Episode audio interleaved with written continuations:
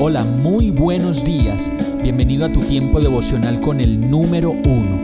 Qué alegría saludarte con la certeza de que Dios está obrando en tu vida su perfecta y buena voluntad, ya sea porque estás aprendiendo de un momento difícil o porque estás disfrutando de su amor a plenitud con paz y tranquilidad.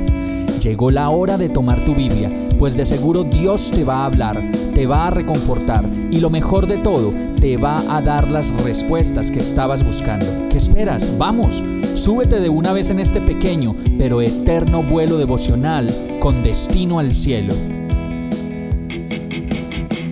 Y el mensaje de hoy se llama Intenso Deseo. Primera de Juan 2.16 dice, pues el mundo solo ofrece un intenso deseo por el placer físico un deseo insaciable por todo lo que vemos y el orgullo de nuestros logros y posesiones. Nada de eso proviene del Padre, sino que viene del mundo. Todo el tiempo estamos luchando con los intensos deseos, deseos de comer, o con los intensos deseos del cuerpo, deseos de murmurar, o con los intensos deseos de controlarlo todo o de pelear por todo. Muchas otras personas luchan con el intenso deseo de conseguir dinero y hacerse cada vez más ricos e importantes según los estándares de este mundo. Y la verdad, ese es el asunto mayor del que nos habla este verso.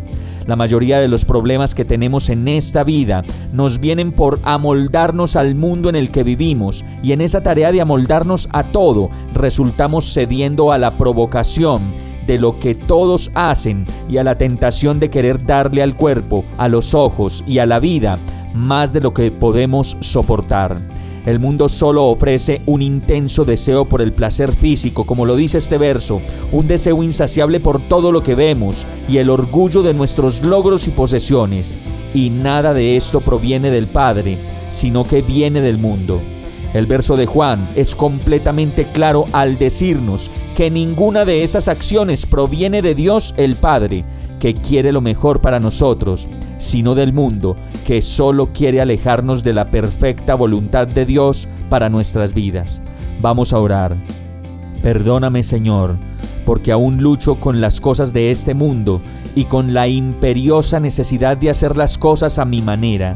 Hoy te entrego mis ojos, te entrego mi cuerpo, mi orgullo y todo ese mundo de apariencias que solo tú puedes ver y conoces.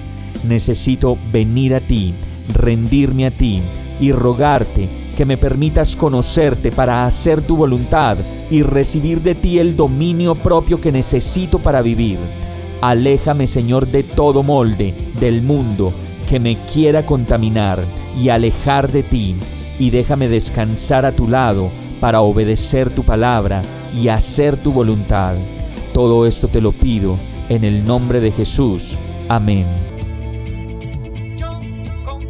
Hemos llegado al final de este tiempo con el número uno. No te detengas, sigue meditando durante todo tu día en Dios, descansa en Él, suelta los remos y déjate llevar por el viento suave y apacible de su Santo Espíritu.